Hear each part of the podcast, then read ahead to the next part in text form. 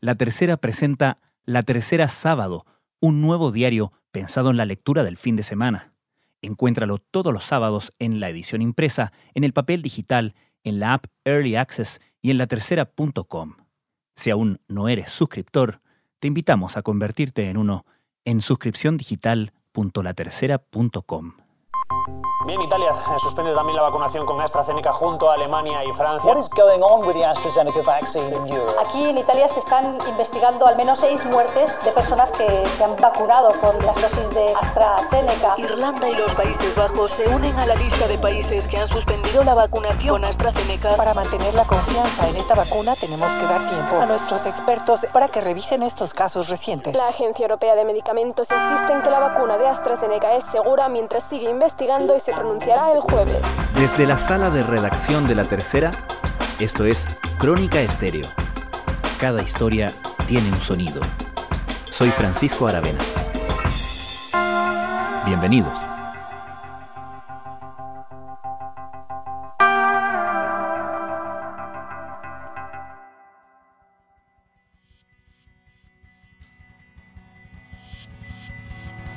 It essentially means that the situation is once again very problematic, that uh, cases are increasing. The situation is once again very worrying, in particular because of the coronavirus variants.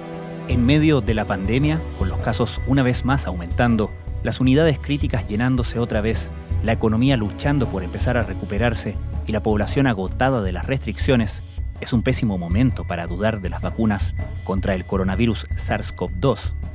Pero es un hecho que respecto a una de ellas, la duda se ha instalado. Cuatro nuevos casos de coagulación sanguínea grave en adultos se han registrado en Noruega tras el pinchazo. Finlandia, Dinamarca y Bulgaria también han interrumpido temporalmente su uso. Una serie de eventos en Europa han desatado una ola de suspensiones de la inoculación de la vacuna desarrollada por la farmacéutica sueco-británica AstraZeneca junto a investigadores de la Universidad de Oxford. Last week, Norway, Iceland, Denmark, Lithuania, Latvia, and Estonia suspended the use of AstraZeneca's vaccine. A small number of people out of several million had experienced blood clots.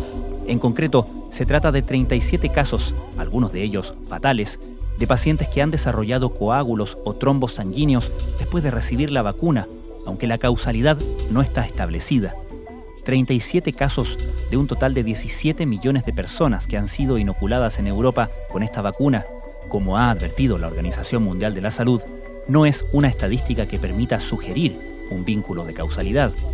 Eso equivale a cerca de dos casos entre un millón de personas, y la incidencia promedio de estas trombosis es de un poco más de dos por cada mil personas. Cuando se vacuna a millones de personas, es inevitable que se produzcan incidencias raras o graves de enfermedades tras la vacunación. Sin embargo, un importante grupo de países dentro de la Unión Europea ha suspendido al menos temporalmente su uso. Ante la demanda por respuestas, la Agencia Europea de Medicamentos, EMA, volvió a pronunciarse ayer sobre la escasa evidencia de la causalidad, subrayando además que los beneficios de la vacuna superan con creces los riesgos de efectos secundarios.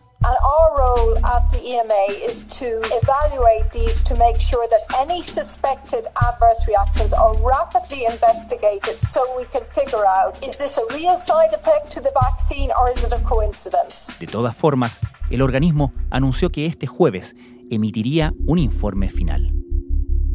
Desde hace un par de meses, esta vacuna venía enfrentando otros problemas en la Unión Europea, con reclamos por no cumplir con el stock prometido a tiempo y con embargos para exportar a países fuera del bloque continental.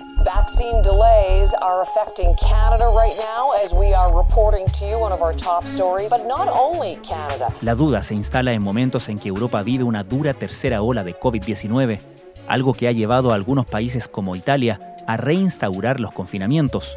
Además, los problemas proveen un explosivo combustible al movimiento antivacunas que en Europa ha crecido a un ritmo que preocupa a los expertos. ¿Cuánto afectará todo esto al proceso de vacunación europeo y qué podemos aprender en el resto del mundo de ello?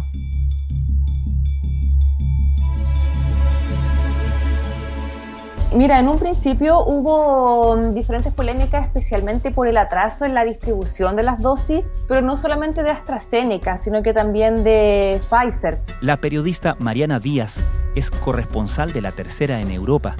Nos habla desde Roma. Entonces, eso fue generalmente en, diferentes países de Europa, eh, tanto así que Italia hace un par de semanas se opuso a que la Unión Europea exportara un lote de, de dosis hacia Australia de Pfizer. Italia ha bloqueado una partida de 250.000 vacunas que iban destinadas a Australia. El gobierno ya avisó a Bruselas de que no iban a salir de Europa en vista de los problemas de suministro que la propia farmacéutica comunicó. Entonces ya había una polémica en lo que se refiere justamente al atraso en la, entrega de, dosis. Y claro, ahora llega en este, en este momento complicado porque aquí estamos también en, una, en plena tercera ola de, de COVID-19, estamos con un tercer confinamiento y ya con problemas en, la, en el plan de vacunación que comenzó a, atrasarse y a no tener la, agilidad que se esperaba en cuando, cuando se empezaron a, a, vacunar los italianos. Entonces ahora llega esta noticia del bloqueo del suministro la vacuna de AstraZeneca y eso ha causado gran pánico entre las personas, ha causado muchísima preocupación,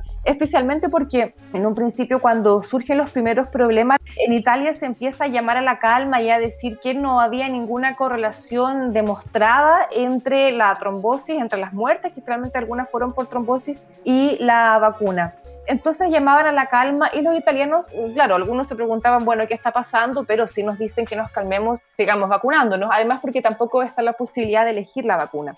Y todo eso siguió así hasta ayer que primero una región italiana, Piemonte, una región del norte, una también de las más afectadas por la pandemia, finalmente bloquea un lote solamente de la vacuna AstraZeneca, ya que había muerto después de la vacunación, al día después murió una persona de, infarto, un, hombre de 57 años, aparentemente sano, y se decide bloquear ese lote. Bueno, eh, las autoridades italianas critican al presidente de la región por haber eh, decidido esto, pero ya a las horas después, la misma autoridad competente italiana decide bloquear el suministro de esta vacuna en el país. Entonces, eso finalmente terminó por desencadenar el pánico en la gente que se encontró perdida con las versiones contrastantes que estaban llegando. Una comunicación ufficiale che ci hanno comunicato l'agenzia l'AIFA ha sospeso momentaneamente in via precauzionale la somministrazione di AstraZeneca di alcuni lotti per consentire di approfondire questo aspetto momentaneamente le vaccinazioni le somministrazioni con AstraZeneca sono momentaneamente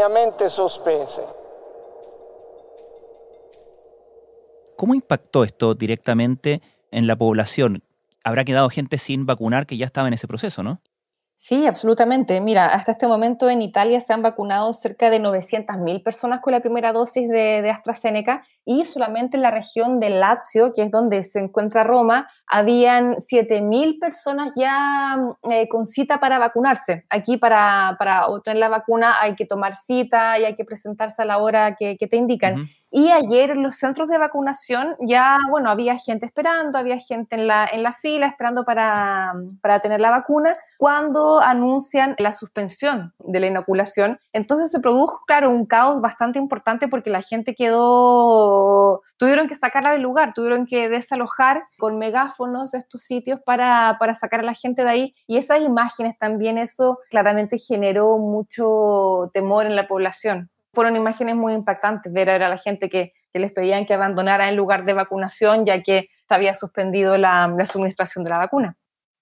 Me imagino, Mariana, que también confunde que, por ejemplo, países como tú mencionabas, eh, Noruega, Finlandia, Dinamarca, España, Islandia, Irlanda, hayan suspendido, dicen ellos, preventivamente hasta no tener más antecedentes en la aplicación de la vacuna AstraZeneca, otros, por ejemplo, como Francia, dicen vamos a esperar el pronunciamiento de la Autoridad eh, Sanitaria Europea, la EMA, de modo que no parece, no parece haber un solo criterio. No sé si será esperable que estos países den pie atrás, partiendo desde luego por, por Italia. A ver, claro, como bien dices, hay algunos países que suspenden debido a estas muertes sospechosas, como por ejemplo Alemania. Eh, de hecho, la alarma se encendió en Italia después de que Alemania suspendió el suministro. Y, otros lo hacen en espera de la, del pronunciamiento de la Agencia Europea del Medicamento. Ahora, ¿qué va a pasar? Claro, ¿qué sucede en este momento en, los países? A ver, en, Europa se suministró la primera dosis de, de AstraZeneca, ¿ya?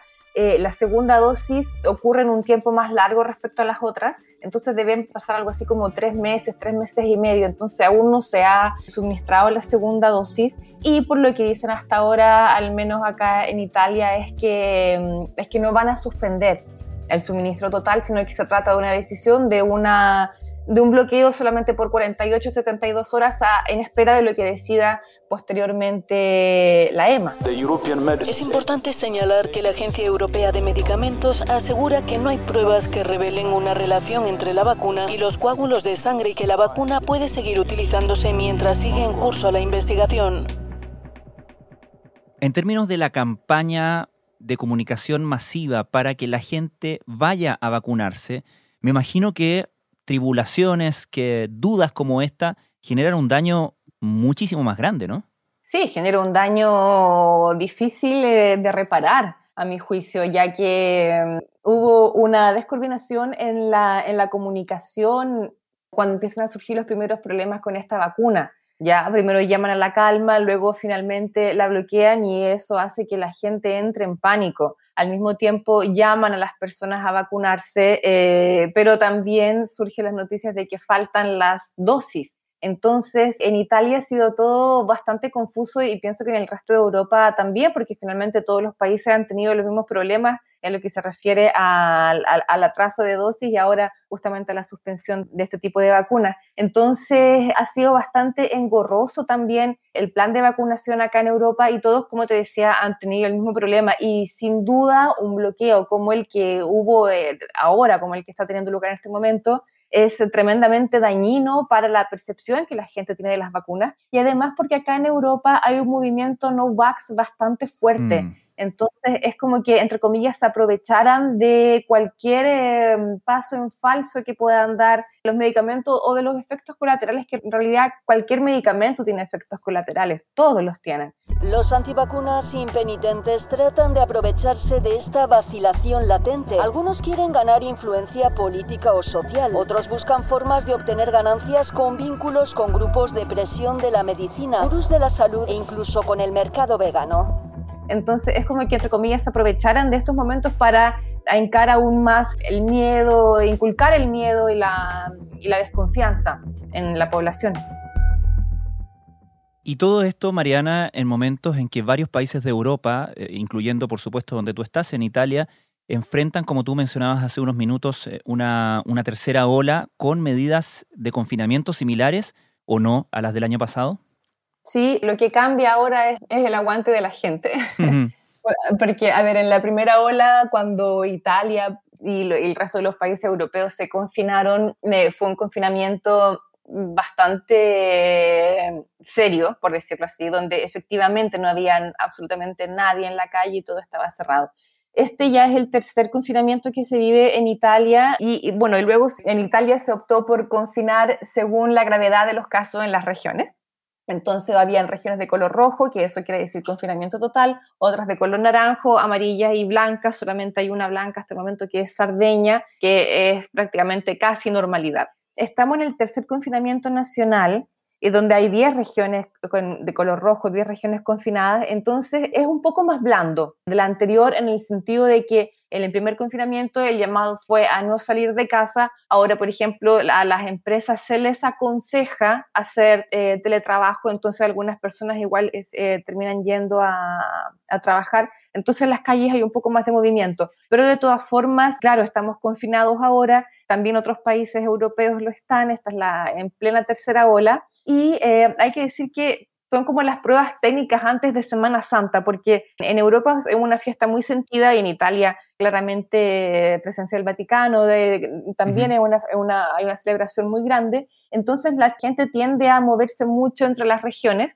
y a hacer picnic, a salir mucho de casa, entonces en, vista de esto, de cara a este evento, ya en un mes más se opta por comenzar a cerrar y comenzar lentamente a limitar los movimientos, tal cual como pasó en, en Navidad, Navidad y Año Nuevo, en el resto de los países de Europa y en, y en Italia. Pero podemos interpretar que estas eh, medidas eh, más restrictivas son en preparación a esas fechas o ya es muy tarde para tomar eh, prevenciones y simplemente la fiesta de Semana Santa se ha visto y se va a ver definitivamente interrumpida.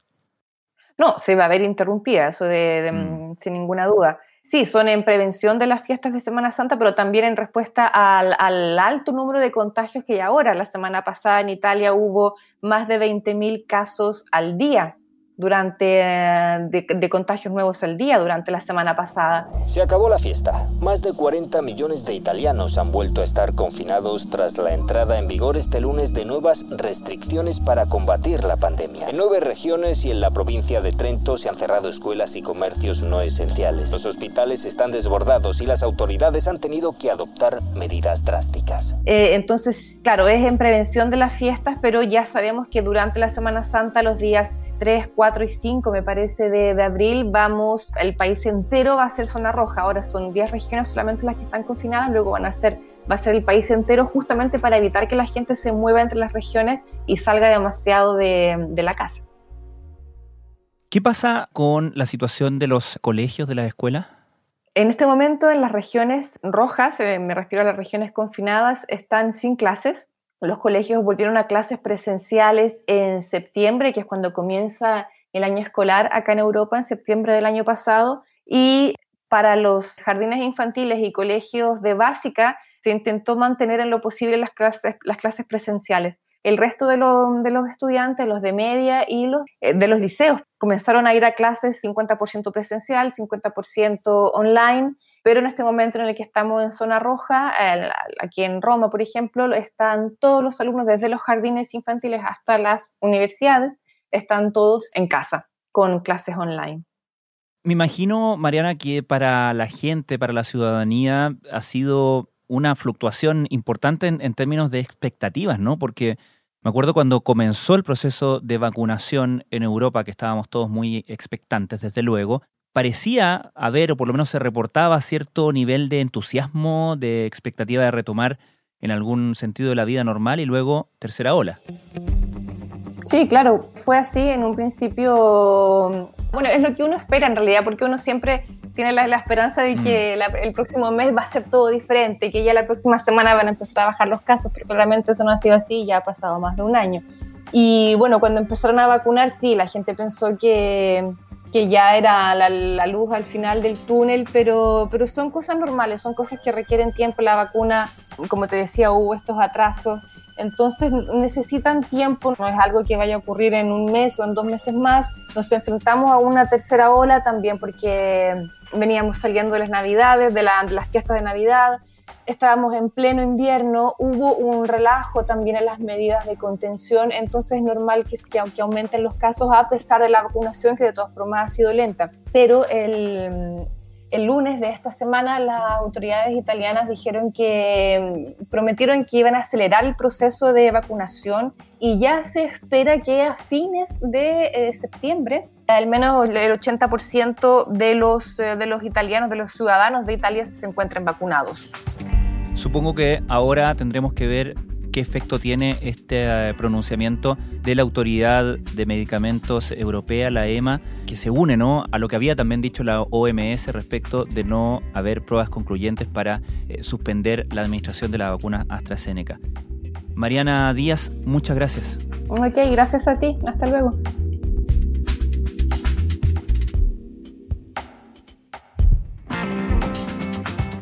Nosotros pedimos como agencia reguladora al laboratorio antecedentes, le pedimos antecedentes a la EMA y también nos pusimos en contacto con la OPS y OMS para también tener algunos antecedentes. Y luego de recopilar todo, la EMA, por ejemplo, encontró que la cantidad de trombos que se producen en año normal, en periodos normales, es similar a la que se ha producido en periodo de vacuna. Y por lo tanto, descartó que la vacuna haya sido la razón de esta producción de trombos.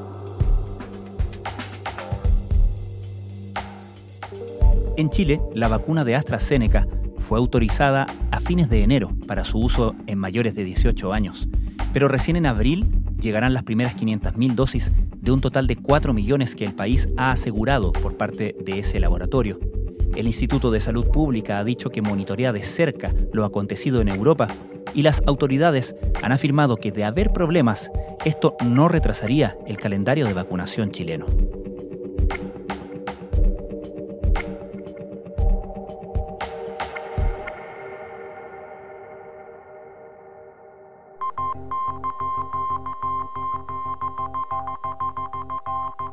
Crónica Estéreo es un podcast de La Tercera. La producción es de Rodrigo Álvarez y la edición de quien les habla, Francisco Aravena. La postproducción de audio es de Michel Poblete.